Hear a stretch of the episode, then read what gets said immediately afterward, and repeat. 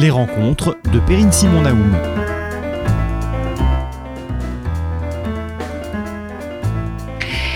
Il y a des témoignages, il y a des livres qui sont comme des coups de poing à l'estomac. Des livres uniques dont la lecture change le regard qu'on porte sur le monde et sur l'homme. Pour le mal, pour le bien, sans doute pour les deux. Et celui que publie aujourd'hui l'historien Stéphane Audouin Rousseau sous le titre Une initiation, Rwanda 1994-2016, appartient à cette catégorie. Stéphane Audouin Rousseau, bonjour. Bonjour.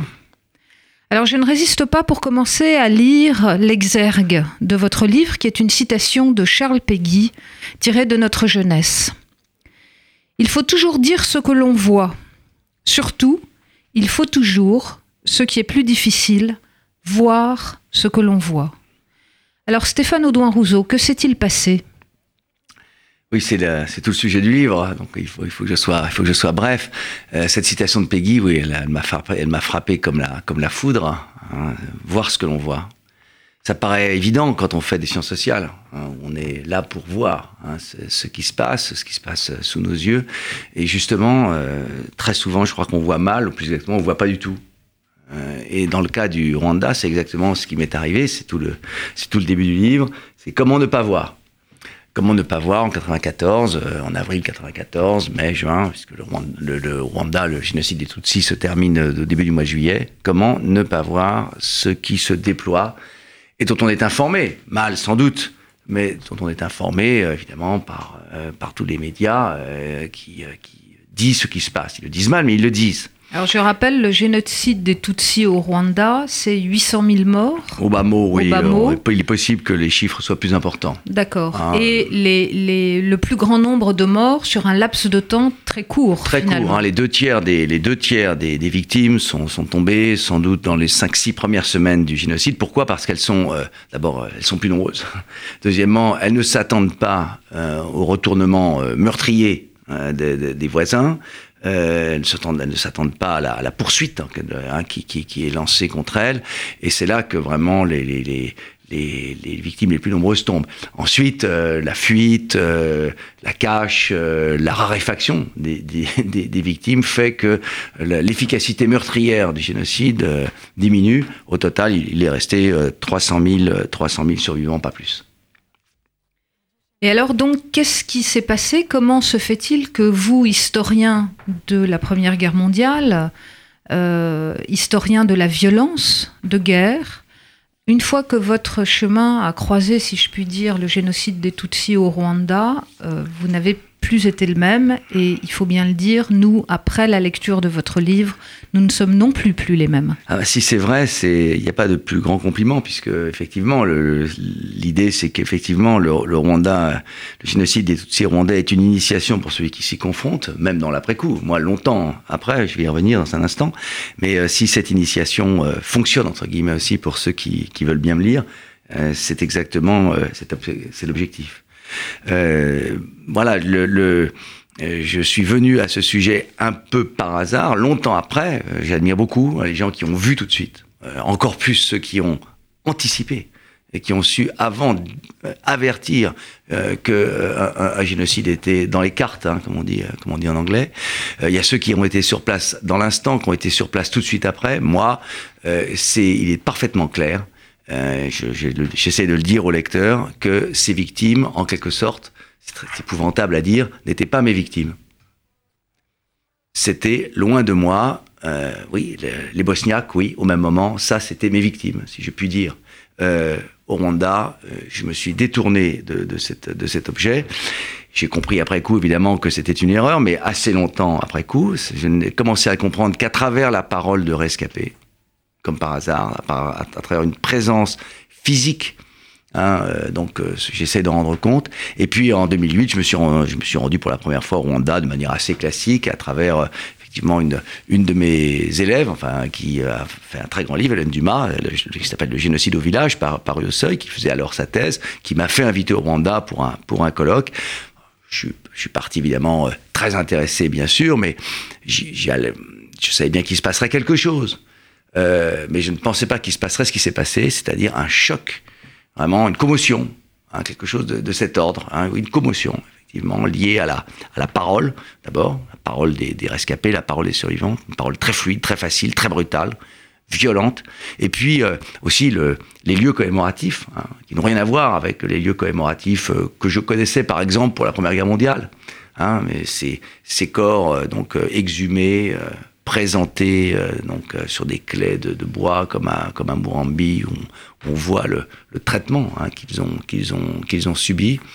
voilà, ça c'est un choc qui sépare au fond un avant d'un après. Alors la question après c'est évidemment comment continuer à faire des sciences sociales et euh, après ce choc, euh, comment les faire autrement? Est-ce qu'on doit continuer à en faire? Euh, Est-ce que c'est... il y a quelque chose de dérisoire, me semble-t-il, qu'on ressent le dérisoire des sujets précédents, des préoccupations précédentes, et ce dérisoire, je le ressens toujours. Alors vous vous intéressez, je dirais, à la fois en témoin rétrospectif et en historien à deux dimensions inédites et très frappantes de ce génocide. D'abord le voisinage et ensuite euh, les lieux, notamment la place du religieux, la place des églises. Est-ce que vous pouvez nous en dire un mot? Oui, euh, ben, ce sont, c'est pas très facile parce que euh, ce sont, à mon avis, deux emplacements, si je puis dire, dans cet objet atroce qu'est le, les génocides des Tutsis rwandais, deux emplacements pour lesquels, à mon avis, on est en deçà des, limites euh, en deçà des possibilités plutôt hein, des, des, sciences sociales telles qu'elles existent aujourd'hui. Euh, le voisinage, c'est moins vrai du voisinage que du religieux. Mais euh, dans le cas du voisinage, effectivement, euh, on le savait depuis longtemps, mais euh, plus j'ai travaillé sur, le, sur ce génocide et plus je me suis rendu compte que les voisins avaient joué un rôle absolument déterminant. On sait que dans l'extermination des Juifs d'Europe, les voisins ont joué également un rôle très important. Ils ont joué un rôle aussi très important dans le cas du génocide des Arméniens, mais dans le cas euh, du Rwanda, sans le voisinage, on ne peut pas du tout euh, imaginer l'efficacité de ce génocide, l'efficacité de ces six premières semaines dont je parlais euh, tout à l'heure. On peut considérer qu'environ 20% de la population masculine a participé directement, mais également des femmes et également des enfants. et il y a là une, donc ce génocide paysan, comme on l'a dit, implique une participation massive du voisinage, mais un voisinage euh, donc la violence de ce voisinage se fixe sur euh, une population euh, avec laquelle la différence est inexistante. Elle est inexistante parce qu'il n'y a pas de différence somatique, il n'y a pas de différence religieuse, la population est massivement catholique et croyante en outre, on va revenir aux religieux après, elle est égale, il n'y a pas de différence linguistique, et d'ailleurs, sans, la, sans, dès qu'on quitte le voisinage au barrage, sans la carte d'identité, on ne peut pas identifier qui est Hutu et qui est Tutsi. Et donc, euh, il faut la carte d'identité. Ça montre bien que euh, a, on est, on est sorti de la différence visible, même mineure, pour reprendre hein, la, la, la, formulation de, de, Freud. Alors, cette extermination des voisins par leurs voisins dans, un, dans une configuration de différence inexistante me paraît un phénomène historique sans aucun précédent. Et euh, ceci explique l'extraordinaire cruauté Hein, de, l'extermination, puisque le voisin étant si proche, le voisin étant soi-même, hein, il faut, pour s'en séparer, hein, déployer une violence extrême. Et puis alors le religieux, effectivement, dans ce pays qui était la perle de l'Afrique, comme, euh, comme, le disait la papauté, la perle de l'Afrique, euh, donc profondément évangélisé, profondément catholique, où la population était massivement euh, croyante, eh bien, le deuxième lieu de massacre a été, a été les églises. C'est puisque le premier lieu, c'est les collines, c'est-à-dire euh, le monde extérieur, le plein air. Et puis le, premier lieu identifiable et fermé, ce sont les églises.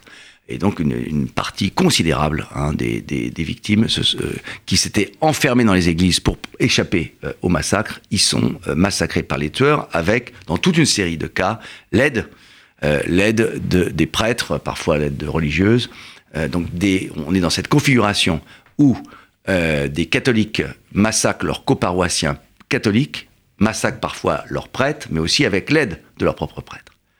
Tout ceci dans une ambiance, dans une atmosphère qui n'échappe pas, à mon avis, elle-même aux religieux.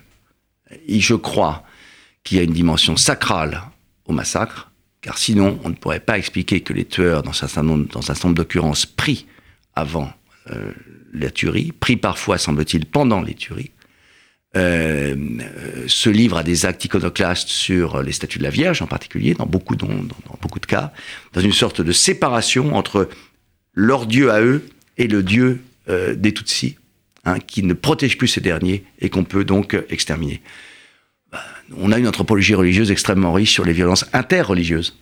Ah, bien sûr, euh, catholiques contre chrétiens contre juifs, chrétiens contre musulmans, musulmans contre juifs, euh, hindouistes contre musulmans, etc. Mais euh, un massacre intra-religieux euh, de ce type, euh, il me semble qu'on n'en a pas d'exemple historique et euh, que notre, nos outils hein, de, de, compréhension, d'interprétation sont extrêmement limités, sinon même inexistants pour comprendre cela.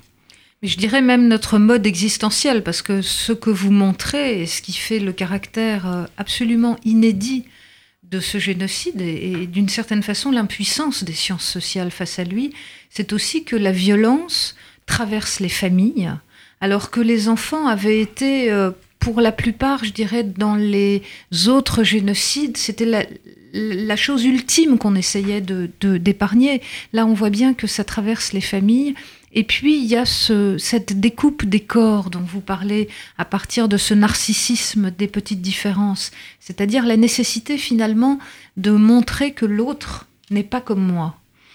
Oui, c'est euh, alors les familles effectivement. Je veux dire que dans mes premiers séjours au Rwanda, je, je veux dire, je n'ai pas cru à cette question de. Il y avait beaucoup de familles mixtes hein, au Rwanda.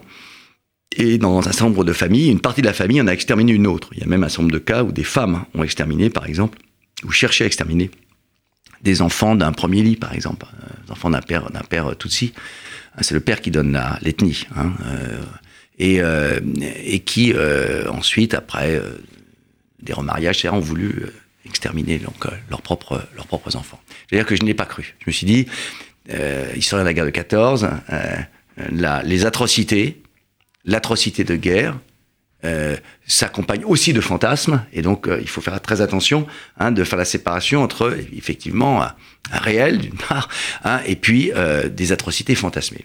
L'expérience m'a montré, enfin l'expérience, oui, le travail, les témoignages, les procès ont montré que les familles se sont coupées en deux, se sont exterminées. la partie, partie Hutu des familles ont été sont venus exterminer donc l'autre partie, et c'est là aussi effectivement euh, un phénomène absolument sans précédent qui montre la radicalité. C'est un test, c'est un prisme hein, de, la, de la radicalité de la, de la violence, de la haine hein, qui, surgit euh, à, ce moment-là. On, on, tenté de parler de, vraiment de prendre le vocabulaire d'Alphonse Dupron, la surgie hein, de, haine hein, euh, qui, touche effectivement les familles et qui touche effectivement les enfants. Là aussi, ce sont des choses que j'ai longtemps euh, essayé d'exclure de, mon champ de vision, mais les travaux d'Hélène Dumas en particulier montrent, montrent de manière indiscutable que les enfants ont participé à l'extermination d'autres enfants, c'est-à-dire leurs camarades de jeu. Leurs camarades de jeu qu'ils connaissent, euh, qu'ils ramassent, hein, euh, dont ils endorment très facilement la méfiance, ce sont leurs camarades de jeu de toujours, leurs voisins de toujours et euh, ça permet de les regrouper et de les amener aux adultes sur le lieu de, massacre. Alors, en ce qui concerne une anthropologie du corps, une anthropologie du massacre, oui, la découpe des corps, on, voilà, on pense à Marie Douglas, donc à ce, qui, est, sculpté dans la chair humaine, littéralement. Quand on voit hein, les, corps de, de Mourambi en particulier, il n'y a pas besoin d'être médecin légiste pour comprendre ce qui se joue. Hein, on voit hein, ses mains coupées, ses, ses, ses, jambes euh, dont on a cherché à sectionner le pied, raccourcir un corps tout si euh, jugé plus grand, plus élancé, etc. On, on, voit ces atteintes la face, au nez, euh, en particulier le nez tout si, soi-disant, n'est-ce pas, euh, plus fin, plus, plus délicat, etc. Euh, et, tout ceci est parfaitement lisible. Hein, cette violence est, parfaitement, est parfaitement lisible. Et donc cette violence est un langage. Hein, on, dit et on se dit Hein, on dit aux victimes, on se dit à soi-même ce qui est en train de, de, de, de, nous séparer d'elle. Hein. C'est ça qui, qui, se joue dans cette violence et qui rencontre des pratiques de, de cruauté qui sont euh, indicibles. Hein. Je, je, ne, je, ne, le dirai pas plus loin d'ailleurs à cette antenne. Alors, il y a euh, les rescapés, et c'est à travers eux donc que le génocide nous parvient. Euh, est-ce que vous pouvez nous raconter un petit peu, nous parler d'Emilienne, nous parler de Joséphine? Alors oui, au Rwanda, je rencontre presque exclusivement des rescapés. Je n'ai jamais rencontré de tueurs, en tout cas de manière consciente. J'ai bien dû, j'en ai croisé bien sûr, hein, mais mais je n'ai parlé qu'avec des, des rescapés. Et euh, il y a effectivement euh, deux rescapés qui jouent dans ce rôle, un, livre, dans, un rôle important dans ce livre. Ce livre est un, récit de voyage, voyage au pluriel. Hein, donc euh, les rencontres avec ces rescapés sont importantes. Joséphine, bah, c'est une paysanne du nord de, de, de Kigali, rescapée, dont toute la famille a été tuée, qui vit, qui vit, qui vit au milieu des tueurs de sa famille. Voilà, qui vit à la fois près de des tombes de sa famille et au milieu des tueurs. Il faut voir que c'est un cas évidemment de vie en commun aujourd'hui entre les tueurs qui sont sortis de prison, ou certains n'y ont pas été condamnés d'ailleurs. Les autres sont sortis de prison pour la plupart, et ils ont, ils ont retrouvé leur famille, là où les victimes sont seules évidemment, puisque leur famille a été exterminée. Et Joséphine, voilà, c'est une, voilà, elle vivait une paysanne rwandaise très très pauvre, bien sûr, encore appauvrie, bien sûr, euh, appauvrie par, euh, Et alors, donc, la vache, il nous reste peu, peu de temps. Donc on lui a offert une vache, un jour, oui. On, l'a, on s'est groupé, on a, lui a offert une vache et la vache, elle a été, Dieu sait si elle a été heureuse de recevoir cette vache. Pas très facile depuis Paris d'acheter une vache au Rwanda. On lui a, on a réussi à la faire livrer. On a, c'était un moment inoubliable. Mais euh, quand je suis revenu euh, l'année dernière au Rwanda, la vache était morte. Elle était morte de faim. La première vache qu'elle avait eue, offerte par le gouvernement, avait été machetée hein, par, euh, par les tueurs de son environnement. La seconde, eh bien, euh, elle est morte de faim tout simplement parce que les familles environnantes ont empêché cette vache d'aller de, de, à ses pâturages. C'est sans doute une des histoires les plus terribles du livre, absolument atroce. Et puis Emilienne, si on a encore un temps, bah, c'est une, c'est aujourd'hui devenu une amie, c'est une rescapée qui a donc dont les 20 personnes de sa famille ont été tuées à Mouchoubati, et qui euh, s'occupe de, de, groupes de, femmes rescapées. Donc elle-même est rescapée, s'occupe de groupes de femmes rescapées. C'est une, c'est une personnalité extraordinaire et euh, en 2014, avec un, groupe d'amis historiens, on a visité euh, sa maison détruite à Mouchoubati, et c'est là que devant nous, elle a, elle nous a promis de, de, tenter de reconstruire une nouvelle fois sa maison. Elle avait été détruite, reconstruite, redétruite, toujours par les voisins et plusieurs, à plusieurs reprises, et elle l'a reconstruite. On a été en 2016 assister à l'inauguration de cette maison reconstruite. C'est sans doute le seul rayon de soleil qu'il y a dans ce livre. Donc ça veut dire que grâce à Emilienne, on peut encore croire en l'homme ou faut-il complètement désespérer? Oui, je crois qu'on peut croire encore. Croire est vraiment le, mot qu'il faut. Euh, Emilienne a réussi à se reconstruire, à construire la maison. Elle reconstruit aussi des femmes. Littéralement, elle reconstruit Hein, des femmes totalement désocialisées euh, euh, par les violences qu'elles ont subies. Elle a reconstruit cette maison, et non seulement elle a reconstruit cette maison, mais elle l'a reconstruite à côté de la maison d'un homme qui appartient à une famille de tueurs, mais lui, qui était jeune pendant le génocide, qui n'a pas de responsabilité, qui était enfant, a désavoué auprès d'Emilienne, a désavoué euh, ses, ses parents qui sont morts maintenant, ses frères qui sont encore en prison, c'est à dire que c'était des grands tueurs et a promis à Emilienne qu'il veillerait sur cette maison pour qu'elle ne soit pas détruite à nouveau. À ma connaissance, il a tenu parole. Pensez-vous que le rôle de l'historien, ce soit d'empêcher que des horreurs pareilles puissent se reproduire? Je ne crois pas beaucoup à la, la performativité hein, du, travail euh, historique, hein, comme euh, m'avait lancé un jour Bernard Kouchner, un peu euh, amicalement, mais un peu agacé dans un, dans un débat avec des historiens. Il m'a dit, vous savez, les génocides, c'est avant qu'il faut les prévenir, c'est pas après. Euh, c'était évidemment assez ricanant pour des gens qui arrivent avec leur, tout leur attirail de sciences sociales pour étudier ce qui s'est passé. Donc, euh, de, grands historiens de la région des Grands Lacs, comme Jean-Pierre Chrétien, euh, donc, qui savait de quoi il retournait, a, averti avant, et averti quand le génocide a commencé en pure perte. ça ne fait rien, il faut essayer encore. Je vous remercie d'avoir essayé pour nous. Merci, Merci Stéphane Audouin Rousseau les rencontres de Perrine Simon Naoum.